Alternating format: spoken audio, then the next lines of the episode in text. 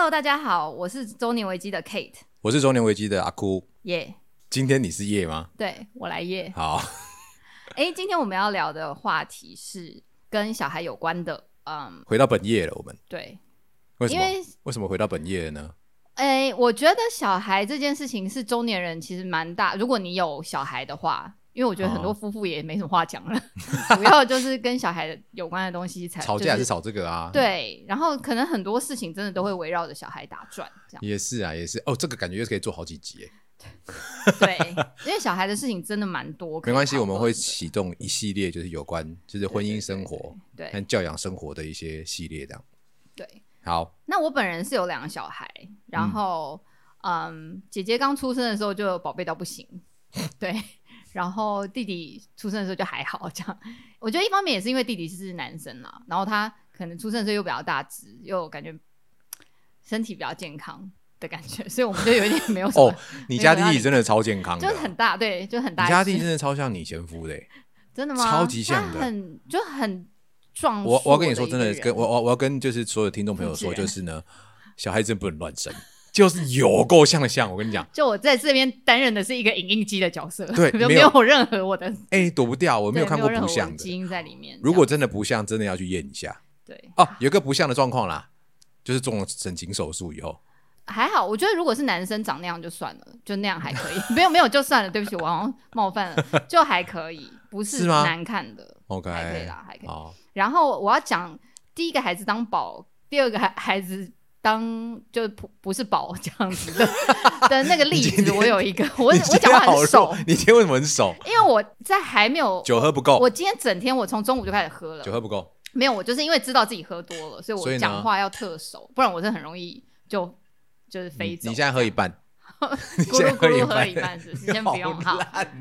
就我的第一个孩子，他是在二零零七年的时候出生的。我们那时候，我那时候，哎、大家我不知道大家有没有在喝红酒？那你知道红酒有那五大酒庄的酒就很贵，嗯，特贵。好，然后那时候我还因为我那个当时的老板是一个对红酒很有研究的人，对。然后我还特别请他去帮我买了两瓶五大酒庄的酒。等下你是你现在讲你怀孕的故事吗？不是不是，哦就是我小孩生出来，我想说当有点像女儿红那种感觉，你知道吗？哦就他的那个出 OK 生年 OK 份的 OK 酒，OK OK，就我买了一瓶 La Two，买了一瓶 La Fee，OK，你知道还有什么不动的那种？对，就是超贵的。我记得一瓶就当时买价就可能一万五六七啊之类的还在吗那种，在老板家的酒窖，因为我家没有没有那那个专业酒窖对，就没有那时候没有东西以。可是那个东西越放越好吗？呃，我们当时是觉得，如果是五大酒庄，应该还可以十放个十来年。当时我的想法是说，嗯是他十八岁我们就开一支来喝，嗯，比如他二十岁我们就送他，或者他结婚我们就送他另外一支这样哇，子。真的好会想。然后呢？对，然后我儿子都已经三岁了，忽然有一天我老板问我说：“哎、哎、那个二零一零年就是你嗯儿子出生的那个年的那个酒已经出来了，因为他。”他不会是当年就出嘛，他会等到一年半之后，哦那个那一哦年的葡萄已经酿了，要装瓶了，问我要不要买，结果你说 我就说不急啊，没有没有打算买给他这样子。我跟你讲，真的，好可怜哦我跟你。讲，不是只有我这样，我妈那时候去呃日本旅游吧，她就买那种，你知道，就是那种小小的庙旁边会有那种护身符还是什么伴手礼，上面会有你的生日，然后他就买给三个孙子，然后我儿子的生日就买错，他 并不记得自己的孙子是哪一天生好，就是姐姐的，就我的女我女儿嗯跟我姐嗯女儿她都买对，对但弟弟的生日买错，然后。弟弟，你知道我们家弟弟就是那种很开朗，你伤害不了他的人。然后他就说没关系啦，我还是很喜欢，就很可爱，就是好很 nice 哦。很 nice，他是整个是很可爱的人。但是就是你知道，我真的大家都比较觉得他好像自己就很 OK，就比较没有在在意他这样子。我觉得两个，我我自己是只有一个啦，所以两个这件事情我还没有但一个就很宝贝、啊，那么是呃，对，一个一个真的就很很宝贝。但是你现在回去看现在才有小朋友的的的夫妻啊，你就会觉得说啊。那没有什么好担心的、啊，事情就是这样啊。我可、嗯我觉得我可以了解两第二个的时候，就是觉得说，反正都已经担心过一次啊，真的也没怎样。对，而且因为小朋友真的从小到大会闹出各种大大小小荒唐的事情，就是各种啊，就是讲出来会觉得怎么可能？我我觉得我女儿真的是个天使。我说真的，我她她他不闹的，他是是不闹哎她不哦闹而且她也你你你你之前哎，就是你之前叫我准备荒唐事，我就哎、嗯，小儿荒唐事。我真的还准想不太起来他有什么状况。他做过很多可爱的事情，但是他没有做过荒唐，哦除非你可以他应该或者说他可以荒唐的很可爱。哦，比如比如比如说他有他，我记得那时候他好像三四岁，我们第一次要带他出国旅行，嗯，我们就把那个行李箱打开，嗯我们就把那行李箱打开放在地板上，然后他就进去。不是不是那是不是那是很可怕，那是很那是毛骨悚然的故事 吗？OK，不是，然后我们就把东西拿，他问我们说我们在干嘛？我们说在打包行李啊，你要要把那个要带去外国东西带着啊，你可以挑一个你要带的东西这样子啊。我就想说你会带什么东西，结果他真的把布娃娃就是整个整只熊塞到，那只熊还、那那只熊还比那个比比那个行李箱稍微再突出去一点点。然后那个画面就是一个小朋友抱着一个比他大的熊，然后想要把那个熊塞到那个行李箱里面去，还蛮可爱的。我就超可爱的，你知道吗？但这我超不荒唐哎，就就不是荒唐啊！我想说，这超温馨哎。对我跟你说，你叫我准备荒唐事情的时候啊，嗯我觉得很多人都这样讲了。我觉得女儿和女儿和儿子真的有差了。嗯，对，就是就是男男人哈，男生哈，从小到大就是袖珍，对对，男生就是很皮啦，真的是很皮。他就觉得说，哎，这样好像很好玩。呃，我我先前跟我前夫的那个家的客厅，嗯，我们的沙发是放在一个 L 型的角落嘛，然后呢，然后呢，然后那个沙发的椅背是比较厚的那种，对就是小朋友小小的身体是可以爬上去的那种。嗯嗯然后就某一天，反正我就回家，嗯打开门的时候，我就发现哇，那一个整个 L 型嗯，已经墙壁上画满了奇异笔，哦就画满，就是很乱，就是已经不是什么一两笔，没有，就是满的这样。然后我那幅候就很清明上河图都上去了。对，真的就是清明上河图。然后我呃，我儿子那时候才一岁多，就他啊已经、呃会活动力很好，但是没有很听得懂中文这样。然后我一岁多，一岁多，整个傻眼，我就傻住站在门口，然后我就这样看着我女儿，然后我女儿就这样看着我，就说了一句：“呃，我我有猴哦。哦”他说他弟弟在画这也很可爱啊，他站在他旁边，这也很可爱啊。哦 但是我我想说，屌个屁！你应该把笔夺过来，可是但他没有，对你女儿就是这样，你女儿他就不会不会出手，他不会，他不会就是出手他不放任他弟弟。其实我女儿就是宠弟魔人，我想越大越宠。真的吗？我看不出来哎。他就是他觉得他弟弟只有他可以管教，就任何人出手管教他弟，我看得出来他都会被他们俩感情非常非常好。对他们超级好，他们会黏在一起这样。然后弟弟真的就是各种荒唐，就是破坏力很强，譬如说把什么，你知道，嗯，家里有那种很传统的磅秤，嘿，是一上面有一个金属的台子，然后下面有一个圆的面的那个，不是有一根铁棒，然后两边有不是 不是那个绷记，还要把那个哎、大家一定不知道绷记是什么，绷记就是砝码的台语，哈，真假他要？把那个对啊，他就哇你好厉害耶一圈一圈的那个绷记要坑了、不会了吧我真的不会哎绷。记这个很难，这台语很很深、哦。我我英语比台语好，你砝码讲来听看看，我不知道，对。就都不会可以吗？重点是那时候我们家的那个磅秤是那个圆的那个塑胶的那个面，嗯很久就不见，就被弟弟弄不见就算了。某一天连指针都断了，就那个棒秤已经没有任何功用在我们家，等一下怎么弄断指针啊？他就把它。指针不在里面吗？他那个面已经被他拆起来，所以那个指针其实基本上是所以等一下暴露在外的。暴露在外这件事情，表示他已经把它拆了，而且丢掉，然后找不到，你才会让他对暴露在外面，对不对？啊但是其实很很长，就是小朋友就会任就乱放任何东西。我觉得电子秤的发明人应该就是看到这种状况吧。就是他你也被小破坏不了，你破坏不了，嘿，折过指针，指针。不会不见。但我跟你讲，小女生像我女儿，她也还是有曾经把那个，因为我有一阵子很，我们呃公司有家政社，那时候有家政社，嗯然后我们在玩串珠，嗯，然后就是一个那种什么水晶，像哎施华洛世奇的那种水晶珠珠，你把它串成，譬如说某个什么小玩偶之类的那种。嗯嗯然后我家里就有那个串珠，然后其实嗯我,、觉得应该要把那个东西收好，我觉得我应该是收好的，但是嗯不知为何，反正他就是，而且你会觉得他够大，他那个时候可能两三岁吧，对。然后他某一不行，天就这个听众一定觉得说他不够大，你怎么会觉得他够大嘞？因为他很，我女儿很小就很会讲话，她非常会沟通。然后反正很厉害她她对，但某一天他就跟跑去跟我妈讲说，呃，因为那个东西，他就他有自己的一个称呼，他叫他珍珠宝贝。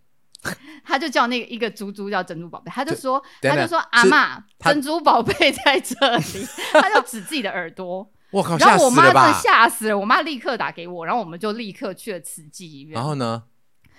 然后那个把耳鼻喉科医师吓死，就说：“天哪，你女儿耳朵流血很严重。”我说：“没有啦，那个那个是红色的 那个珠子。”他因为才不帮他进看，他整个吓，他以为他耳耳朵流血。OK OK，，对，然后他所以真的有有猪猪它跑进去了对，就嗯，因为吸也不能吸很用力耶不。是重点是他一开始吸还失败，因为那个珍珠上那个串珠上面有洞，所以他其实哦，它不能没有吸住，对对对，他吸不住。住。然后最后他是可能用镊子，可能又把它拨一下，然后就是把它吸出来这哎，样。你被这样讲，我真的觉得我上辈子有烧香哎很。可怕，我跟你讲，各种啊，各种小小朋友的荒唐的事情。我我女儿她会她受伤会，哎，这样好哦像 对受伤她她会受伤会好，听起来好像是对很会受伤的 擅长受伤的，强不是项强项。他还蛮容易受伤的，对啊对。他们真的没有像你们像像你两个小孩子那样子、欸，他他只有一次，还是说女孩女孩子做的事情荒唐就会变得很可爱。或者是他就是真的两个会拿人两个人会那个，你知道那个我知道会知道会加成那个加成。会加成哦，对，我觉得我觉得有可能哦。嗯。我我我女儿比较常就是拿彩色笔当口口红，哦，彩色笔画各个地方，还有贴纸，哎、贴纸真的。不是，她就拿它当口红，然后画自己嘴，啊会啊，对，然后就吃的满脸，你知道吗？吃的满脸，然后很多颜色，大腿也有，肚子也有，对对对对对因为没地。方画嘛，对对对反正不能画墙壁，没有没有了我儿子会画墙壁，刚刚讲了我觉得是因为我很早就跟他讲不准画，，OK，对，但她曾经拿铅笔画过。哦但是我跟他讲，然后擦过两次，我跟他说不能再画，哦，他就没有再画。所以我就很乖啊，算是乖的。我觉得我真的是运气真的是好，上辈子有烧对香。但是很小的小朋友做这些事情，就大人其实会容忍度比较高。可是我有一个朋友，我在这里要出卖我朋友，他小孩是一个，他一直说他小孩很不很不受控制。然后他小孩因为跟我女儿只有差几天，然后他嗯常常跟我抱怨说，他觉得天蝎座的小孩都是恶魔这样。天蝎座小孩，我女儿也天蝎座小孩。，对，然后呢，他儿子，我觉得我很喜欢他儿子，我觉得他是一个非常快乐，然后也很自我的儿子。但他嗯就说他常常被学校老师叫去为什么？学校，因为他就说，好像好像就是家长你家长你来了，然后他就说哦，呃，今天那个某某人在学校又发生什么事情呢？然后他老师就说，啊！老师就说，因为他在考试的时候一直在下面唱歌，然后他就说考试的时候在下面唱歌，首先已经很奇怪啊。对，已经已经有点很冒犯到对对对对对，然后老师就说：“某某人，你要唱上台唱。”就他听不懂老师在酸他，他就真的上台唱，他就没有他你叫我上台唱，他就站到讲台上去唱歌。然后那时候他其实已经他是什么三四五年级了，就是不是什么婴儿婴呃，就是不是幼稚园，就是你 suppose 听得懂，老师应该是在讲反话。但但他没有要，他没有，我觉得他的世界里没有反话这件事情。有一些小朋友是比较哎，很不社会化哎，对他就是很不社会化的那一个，很不社会然后所以。他爸爸常常被他就弄到一个以后可以当市长哎。对呀、真的是哇，好有前途哦！怎么会这无样？灾无难到公勤哦，猝不及防的政治梗啊马上就会。我想柯妈妈小时候也应该 常常去学校吧。那我觉得爸爸妈妈其实从小就应该会蛮担心小朋友在，譬如说健康上面的问题。哦，会啊。小朋友第一次发烧哦的情况，你应该还记得。我我我还是要先说结论哦，嗯。各位家长都不要太怕。假设你今天是小孩子，或者你还没有小孩子，或者你打算有小孩子，或者你小孩子还真的还很小，然后还没有什么发烧的时候，真的都很害怕。就是你会上网查所有，然后你会整个晚上顾在他身边，对，然后一直换毛巾，就对是电视上演的那样。一直换毛巾，然后一直一条毛巾，你会准备大概五六条毛巾对，一条放在额头上，一条弄湿了会了放在脖子、嘎吱窝、腋下和大腿，对。对不对？你就是想办法无所不用其极的帮他降温，你真的会很差啊，那晚上你睡不着。对而且本来都已经说好了、哦，就是说，OK，你会叫你太太去睡，然后或者说你会你跟太太结论说没关系，我来顾，但两个人都会睡不着，因为你真的很怕，你就觉得说，而且 最好笑的是，你大概每五分钟就会量一次体温，对，你就一直量希望他赶快降下来，然后只要多零点一，你就会他妈心急如焚，对不对？你就会想说，我算一算，我们现在冲急诊好了这样子。对，对，但其实因为好像小朋友很小的时候调节体温的功能比较弱啦，所以呃，蛮常容易就可能譬如说。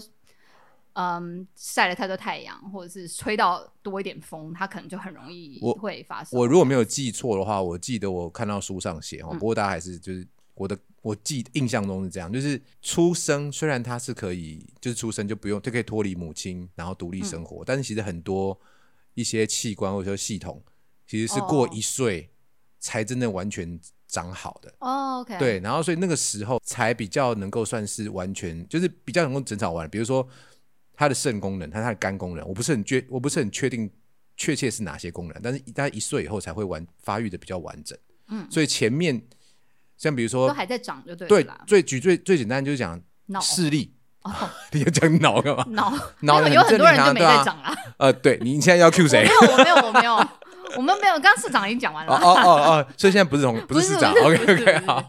不讲了，不讲。好好好，对啊，所以是这样，我觉得那个还蛮，真的是一开始会很担心诶、欸对啊，像我，呃，你有听过一个症状叫漏斗胸吗？哦有，漏斗胸嗯，就是你知道，我就遇到一个很对，遇到一个很讨厌的那个小，你要不要解释一下漏斗胸这件事？漏斗胸呢？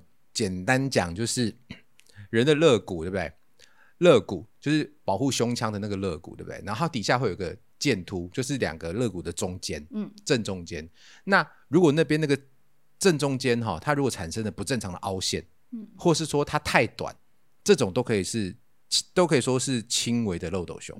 那大部分的漏斗胸是在、呃，我记得六岁，因为刚刚有讲到，就是说其实小朋友的骨骼啊，然后他的内脏系统都还在嗯长，所以基本上一开始都会有一，可能有一些都是他还没发育完全，你不嗯能判定他真的有漏斗胸，对，那就是这样子。然后呢，可是因为家长啊，听到漏斗胸这三个字啊，你一开始不知道这个东西的时候，你都会，你会很哇天哪，那什么东西啊？然后啊，每一个病都是对我们来讲都是绝症的。然后我跟你讲不行，然后我跟你讲，那个那个小儿科医生，我觉得真的他妈的很欠揍。为什么你知道吗？他就是他说，哦，我记得好像好像快还不到一岁，还不到一岁哦，大概七八个月的时候去检查，有没有？因为你拿妈妈手册就是固定时间你就要去检查。对，然后他就会，然后我就我就抱女儿去嘛，他检查就就就说，哦，呃，妹妹可能有点漏斗胸哦，嗯然后我就说，然后我就开始，妈呀，漏斗胸是什么东西啊？好，你大家可以去查一下漏斗胸的照片，嗯，有一些真的是会有点，有一点惊悚的哦，他就拿那个惊悚的照片给我们看，哇塞，然后我就说干，那真的我没有干啊，我就说我就不用睡觉啊，啊，他就说，然后他就说，呃，但是你们现在什么也没办法做啦，对，然后你就只能等到六岁。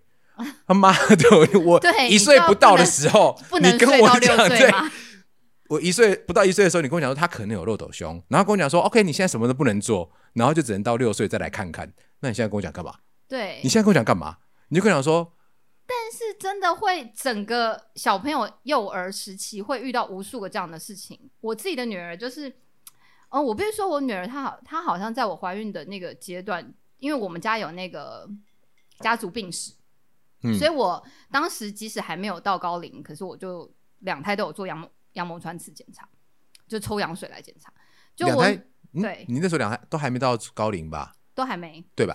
可是因为我就是很近的近亲，就是唐氏症，所以就、我，跟说近亲结婚，就有唐氏症的那个基遗传啦，就是因为它它其实是一个几率问题嘛，就是有，就是有，对对对，所以我那时候就做了羊膜穿刺，然后呢，我女儿那时候她的那个羊膜穿刺的报告就，啊我还去，哎，这里不我不是打广告，但是台大有个名医他自己出来开，嗯，也他就是羊膜穿刺名医叫柯穿刺穿刺专门对我觉，我觉得柯昌明应该大家都是找他做羊穿刺。好，反正他就是他那时候诊所就说，嗯，如果你没有问题的话，我们就会把报告寄给你，大概两个礼拜。如果有问题的话，我们就会打电话给你，叫你过来看报告。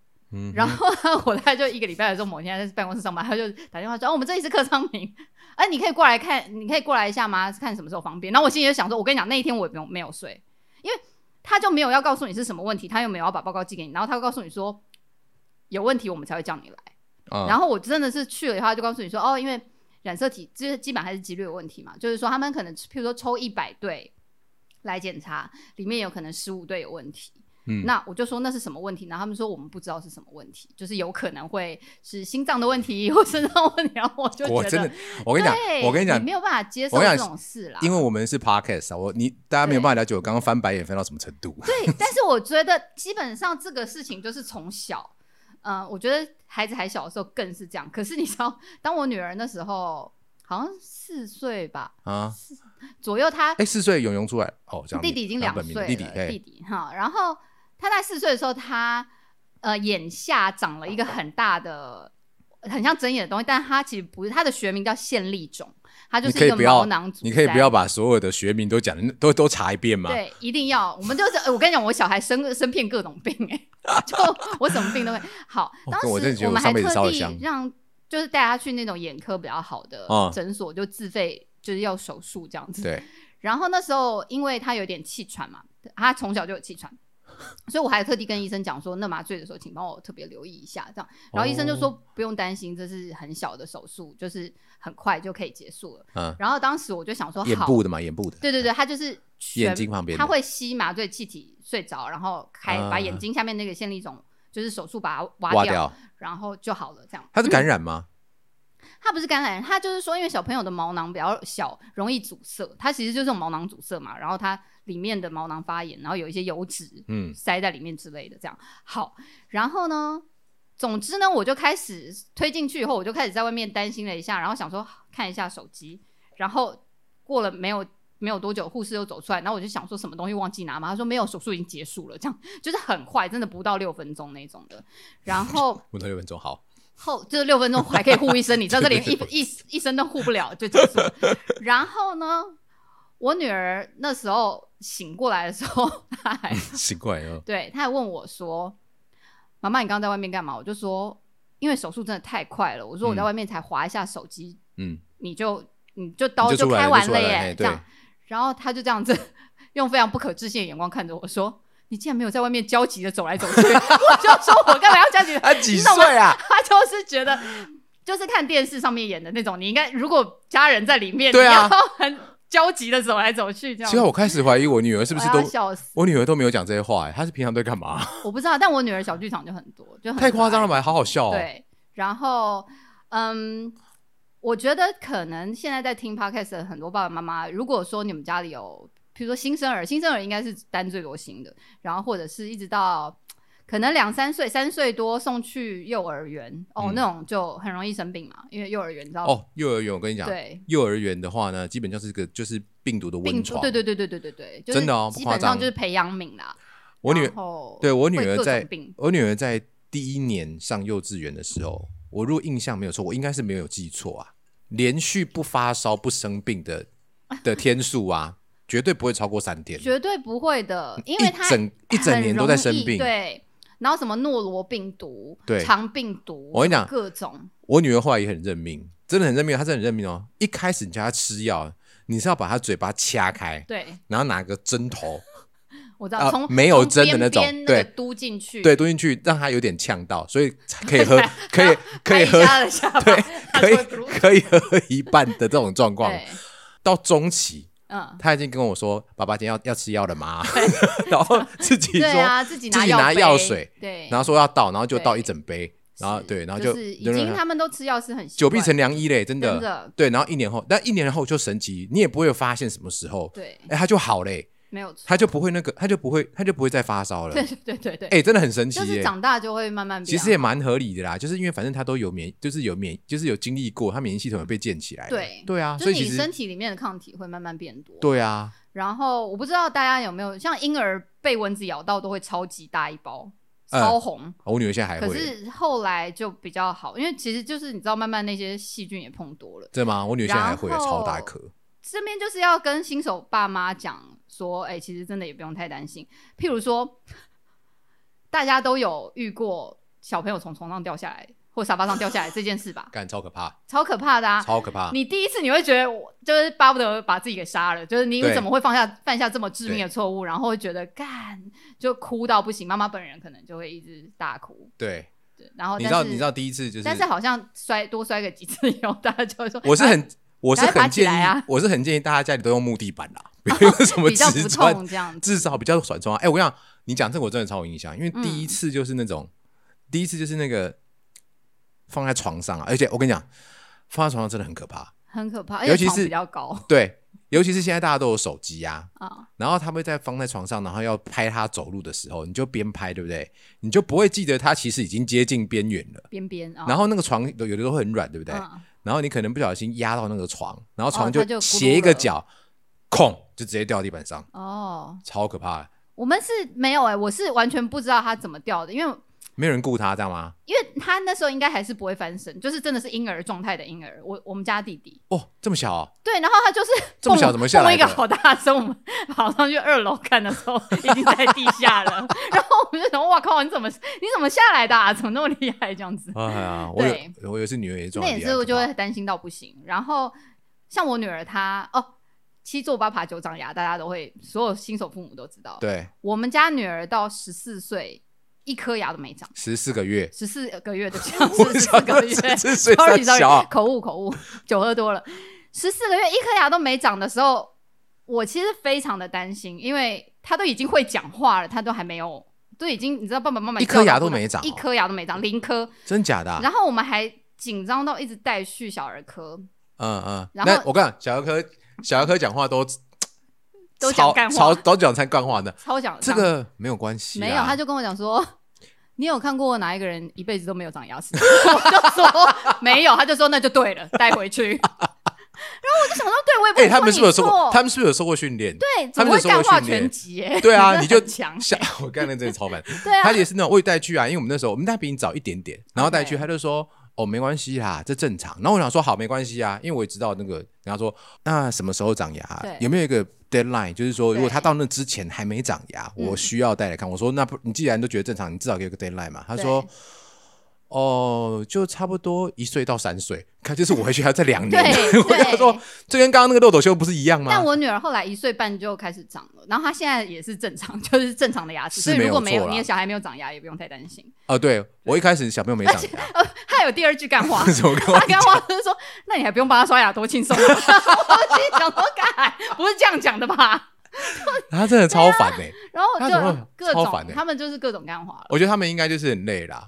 哦，因为有名的小儿科，有名的小儿科比那个比那个有名的成人的牙医生还要来的来的有啊，名，对，要排超级久哦。对对，哦，不夸张，那种八点半开门，你八点如果没有去，现场挂号绝对十几号起对跳，啊，对啊，很可怕。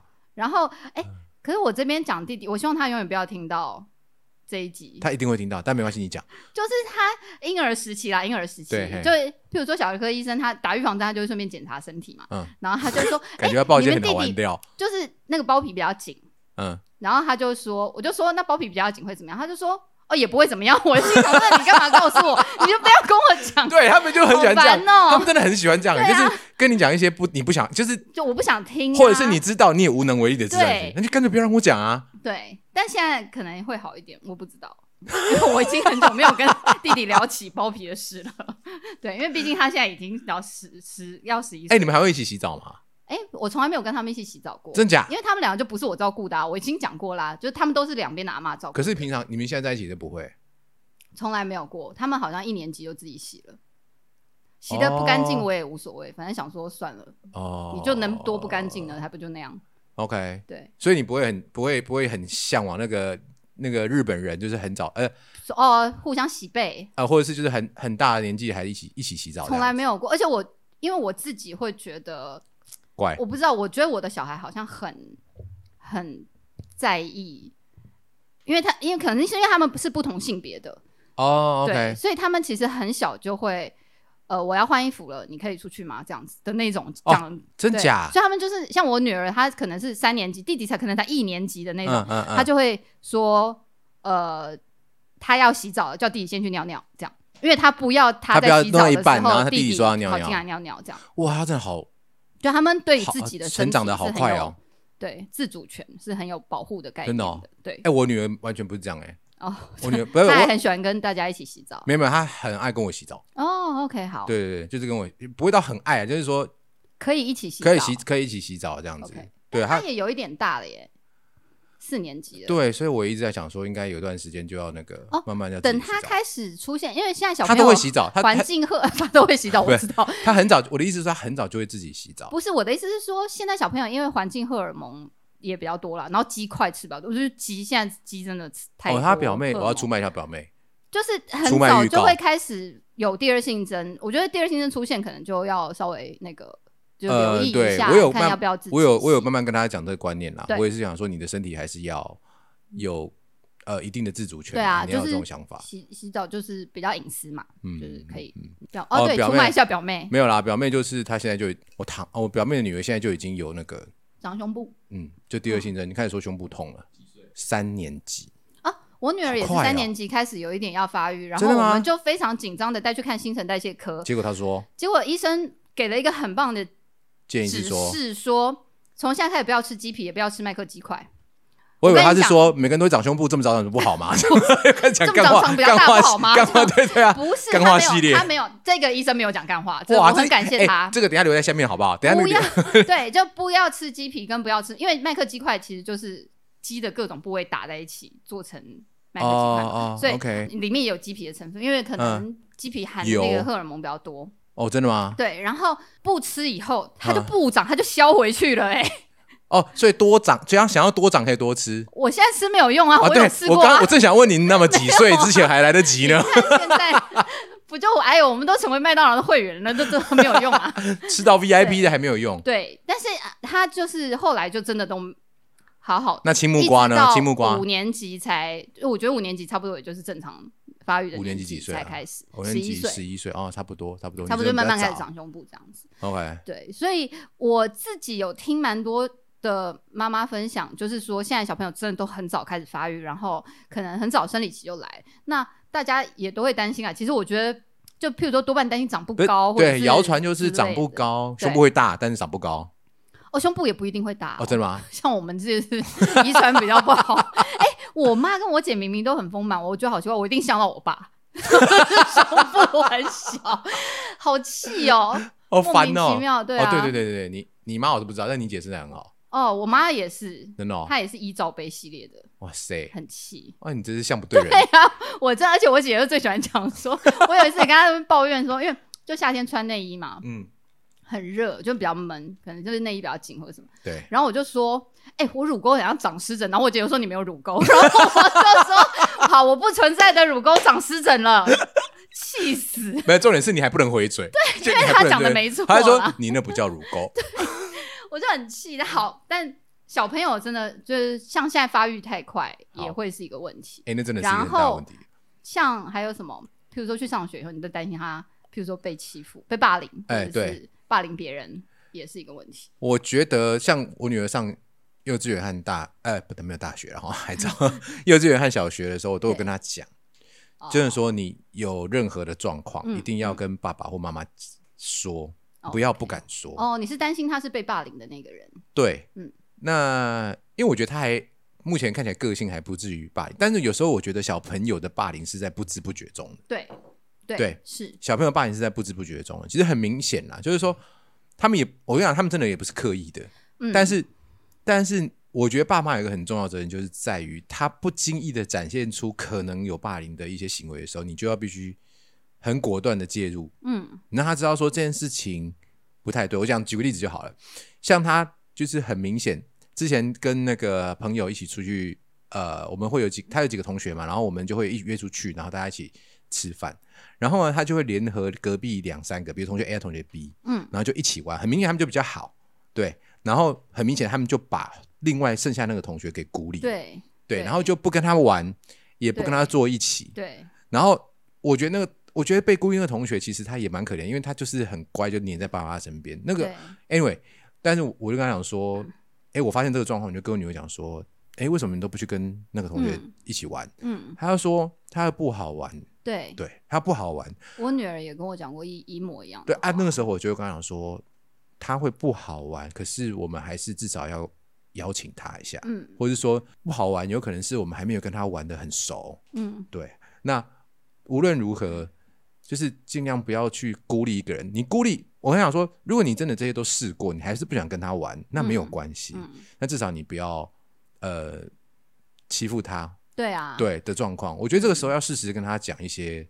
呃，有些道理要讲还是要讲啊。不过他还蛮乖的，就是后来他说好吧，那他就一起玩，后来也是玩的蛮开心的啦。嗯对啊，所以这个部分我觉得真的是做父母，你刚刚讲的很好，就是被霸凌和霸凌别人其实这都是我们担心的事情。对啊，因为我自己很小的时候，因为其实我必须要说，我觉得我很幸运，是因为我觉得我两个孩子都呃蛮不是闹的那一种，然后我觉得我的可能是因为嗯我自己没有。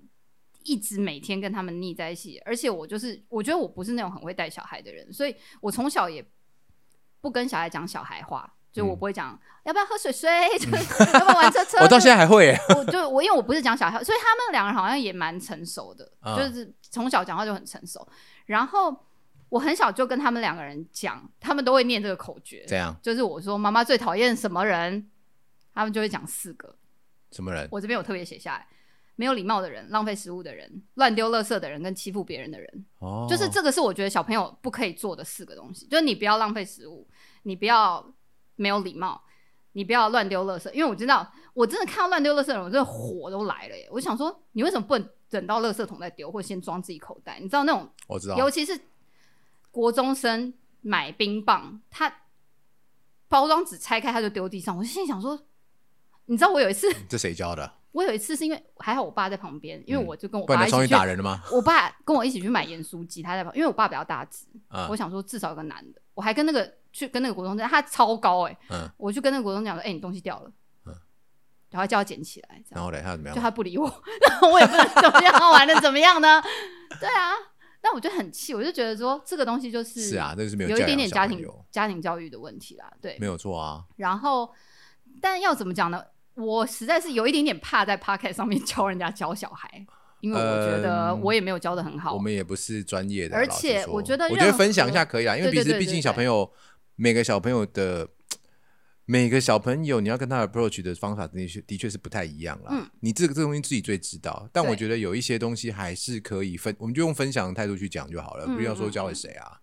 而且我觉得好像呃，任何一个有两个孩子以上的父母都会认同我讲的，就是小朋友他有自己的个性，即使你是用一模一样的方法去教他他们，他们就会长成不一样的样子。所以我记得印象当中是。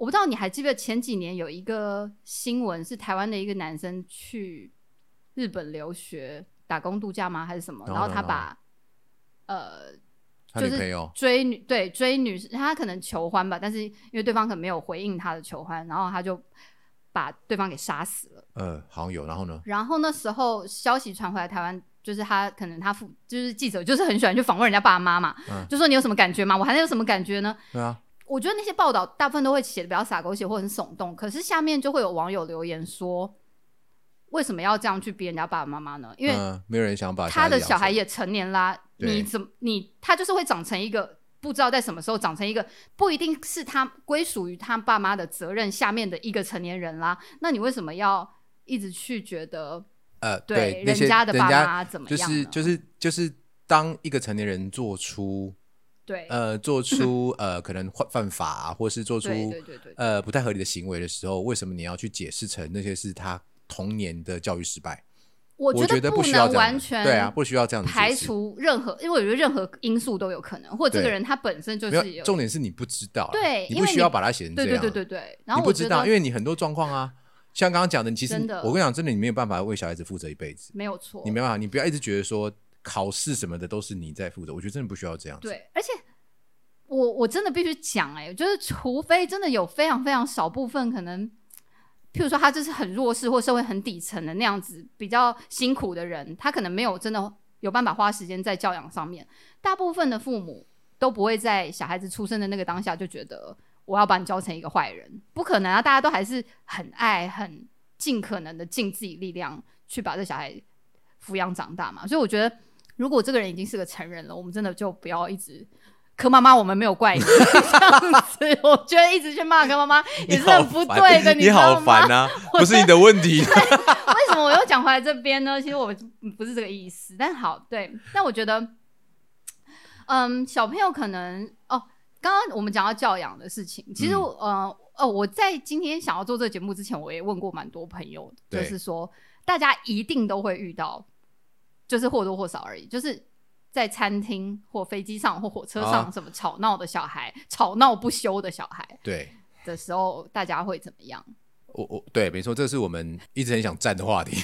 我觉得 对不要，因为我们都是有小孩的人啦。对，我我我其实大家去，反正大家去搜寻这个搜寻串，我就知道，就是说，呃，大概就可以分比较两两派啦说法。对那第一派呢，就是就是为人父母的啦，对就为人父母，就是说我也不想要小孩那么吵啊，我也不想要小孩那么吵啊，然后就是或者是说，他就要这样，我有什么办法？对他这样我有什么办法，嗯或者说或直接放大学之后，你以后生小孩就知道。对对，好，呃，然后另外一派就是不管他有没有小孩了哈，不管他有没有小孩，其实这其实都、嗯其实也对不起，也不能说一定有小孩或一定小一定没有小孩，就是哪一派啦。然后老师说，另外一派就会觉得说，你这个爸妈有点自私，为什么？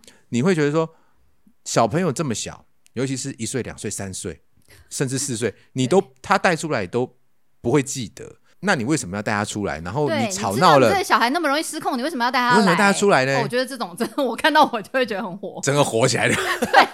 你干嘛就？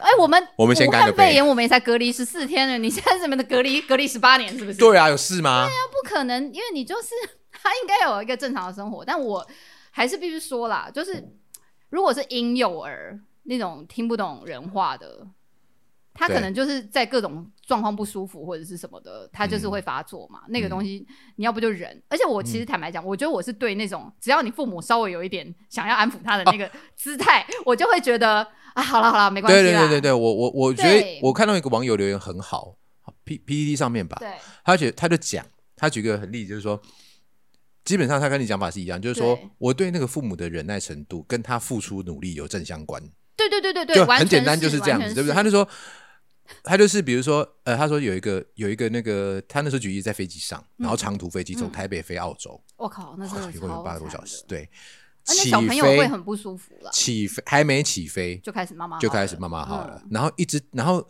那个那个那个安全带的灯一熄灭，他马上爸站起来，他爸爸马上带起来，抱着他站起来，然后在在那个飞机走廊上来来回走。走，我有遇过一样的走六七个小对时，然后都不坐下来，然后因为他只要一停下来，他就那马上他就。要他就要哭。我跟你讲，坐到那个时候，我就我就只能给那爸妈鼓鼓掌。对啊，坦白讲，我觉得就算他哭，我也认了。对我因为就算认了他都已经他什么都做了了啊啊，他你能逼他怎么样？现在跳伞是不是？对啊，对啊，你也不可能就是。但是你知道，像我爸这种人啊，你看他也爸就不会他也是顾啊他也是为人父母，有没有？嗯他就是会在那时候还没有雪隧之前，因为我们是我是宜兰人，然后我们我们家很常需要就是台北宜兰这样子往返，所以因为我跟我妈。假设只有我跟我妈、我姐的话，我们三个人就会觉得坐客运比较快嘛，因为那时候嗯走北宜公路，即使是北宜公路还是比较快，因为他车子比较多。可我爸他就是很不喜欢坐客运，因为他比较胖，所以他觉得坐客运可能憋吧，他就比较喜欢坐火车。嗯，好，就有一次坐火车那，也是就被他遇到那种在车厢里面骂骂号的那种小孩。嗯嗯我跟你讲，我不夸张，他明明就是人家坐在车厢头，我爸坐在车厢尾，他已经不是最直接受到干扰的人，了，不是第一排，他还要硬站起来，然后你爸对硬站起来，然后在那小孩哭闹不已的时候，很大声的用台语讲说：“你把修港尊丢起来，塞不？”然后我心里想说：“哦，那句刚刚那句是你可以尊稍微尊重人家一下吗？”但他的他他的对象是跟婴儿讲吗？他要怎么样尊重你呢？我嘛是不怎样，你知道，我真的觉得，然后我在他哎，旁边，你爸好我就觉得，妙哦，我就觉得一百个丢脸。真的，然后，真的，我觉得不白。然后我觉得好，我不知道，可能对他是也 maybe 他是要讲给对方的爸妈听的，这样比较合理吧？对。但是因为你知道，我们因为这隔太远了，我并看不到那个小孩是不是有什么爸妈还是阿公阿妈陪在旁边。OK，但是因为像我爸那种人，他就是他绝对不可能忍耐的，因为他就会觉得你小孩哭那是你家的事，你可以带去外面啊。他在车上啊，对他，但他觉得你可以带去哪里？车厢中间。你知道以前哦，厕所。呃自强号中间会有那个，就是车厢和车厢中间连接对对对那边啊对对对，他就觉得你应该要把小孩带去那边，才不会吵别人。我我我自己个人是这样子啊，虽然我是有小我是有小孩的啦，我会觉得说，哦，如果因为我小孩从来没有妈妈好过，我我小孩我小知道我小孩其实也没有，嗯，但是我也忍了，我也忍了很多次小孩子哭，因为对啊，我跟你说，我跟大家说，就是我不太能接受什么不能呃，为什么要带小孩出去这件事情。对第一个，我小孩会记得，小孩不是不会记得。哦我告诉你我现在跟我孩蛮会记得的，对因为他们有照片辅佐他们的记忆力。他们就是会记得，他们用任何形式都会记得，就像他不会讲话，他已经听得懂听得懂你在讲什么一样对。他不说，但他都知道。嗯我女儿五六岁的时候，他还会跟我讲说：“爸爸，你可以带我们去我们的香港吗？”我带他去香港是他两岁的时候，所以他其实一直都记得。记得，第二个就是第第二个理由就是，但你要跟他讲，现在已经不能去了，呃，我们 我们会 我要哭了。对我要哭了，好可怜哦好对。好了，对我们 pray for Hong Kong 这样子。对，呃，然后第二个是说，凭什么你们要剥夺我带小孩出去这种乐趣啊？不能说因为小孩不乖，不，你顶多可以在教里教他一些教养，譬如说不要大不要大吼大叫，讲话小声一点之类的。但是因为他的小孩是个婴儿，他就不能出门，这也太惨了吧？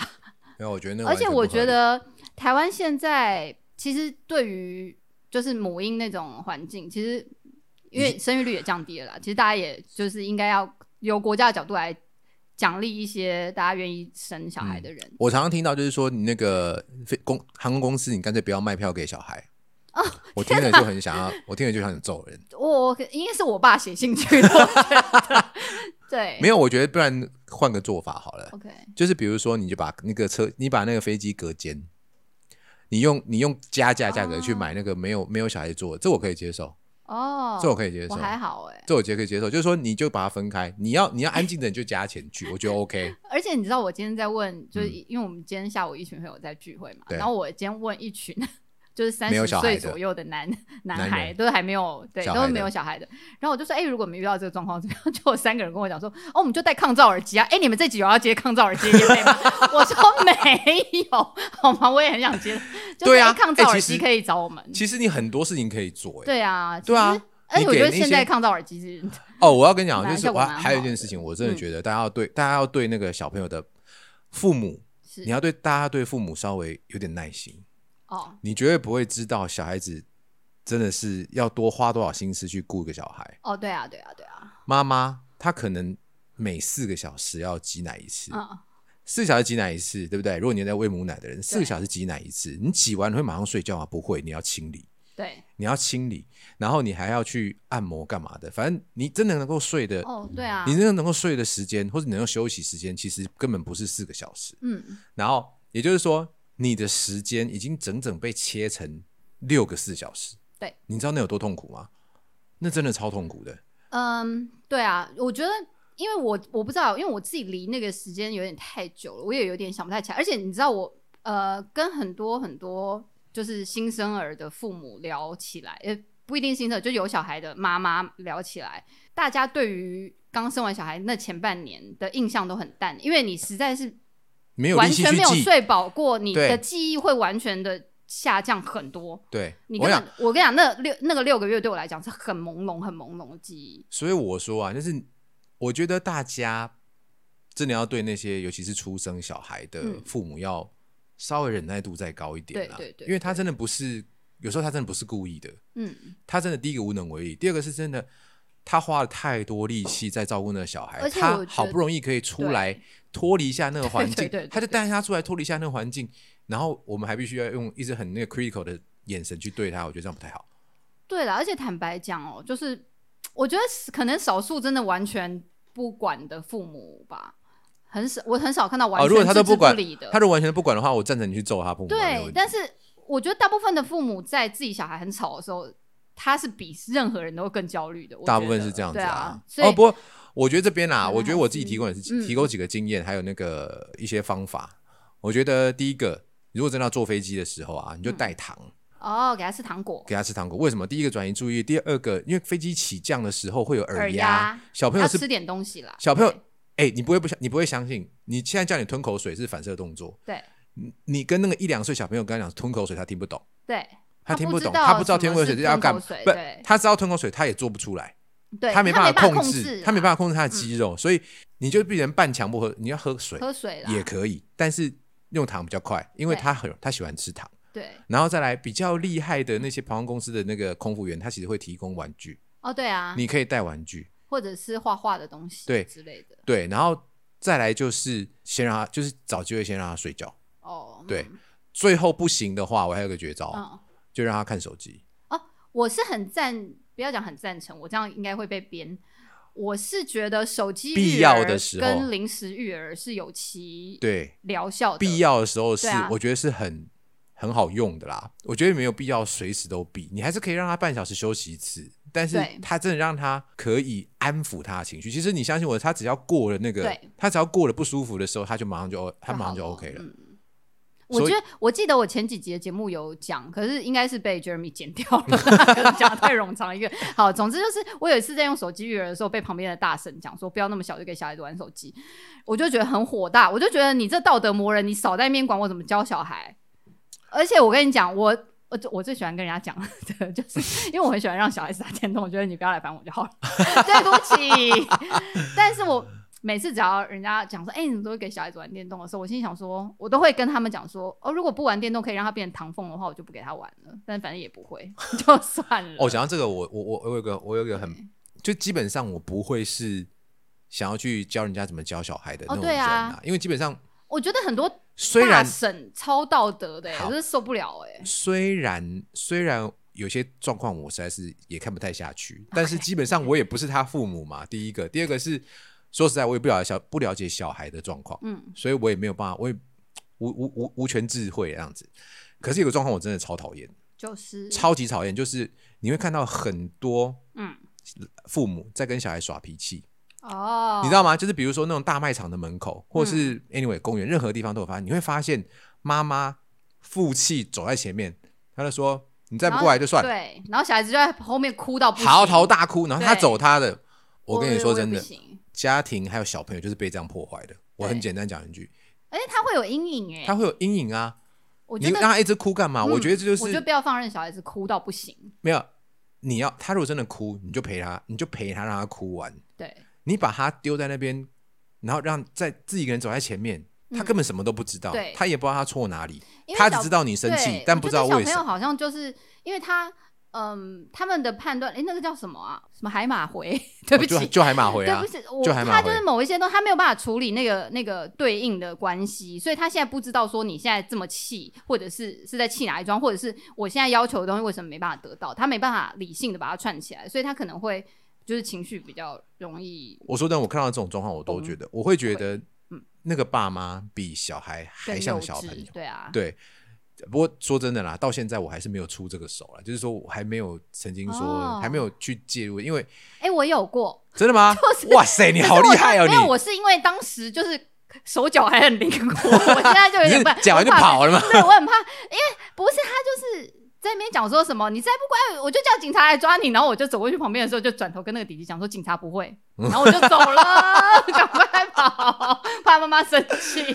啊，看好好笑啊！你 你因为真的不？会啊，因为我跟你讲，很多妈妈超喜欢吓唬我。我觉得好无聊，对，就不要再讲警察，警察真的没有空啦，其他没有空没。有对，对对对对对，，地板也不会坏坏，对桌子也没有坏坏，不要对，再桌子也没有。不要再打桌子了。哎，真的很多吗？对阿嬷阿嬷阿嬷啦，阿嬷会这样子就是你知道，有时候是哦，我我自己有一个经验，这样那时候我还是小姐，还没有结婚，二十定义一下小姐好不好？就还没有结婚，二十岁吧，那都20出头吧，叫叫姐姐，休假了，休假。但是就是没没啊也不是没啊也不是什么二十岁没有，大概就二十八了之类的哈。小姐姐。好，某一次我就去百货公司，我们录音师，录音师笑到都抖笑到在喘了。你听到？等一下干嘛小姐姐是小姐姐是你的菜是不是？装可爱。不是，他刚讲小姐姐啊。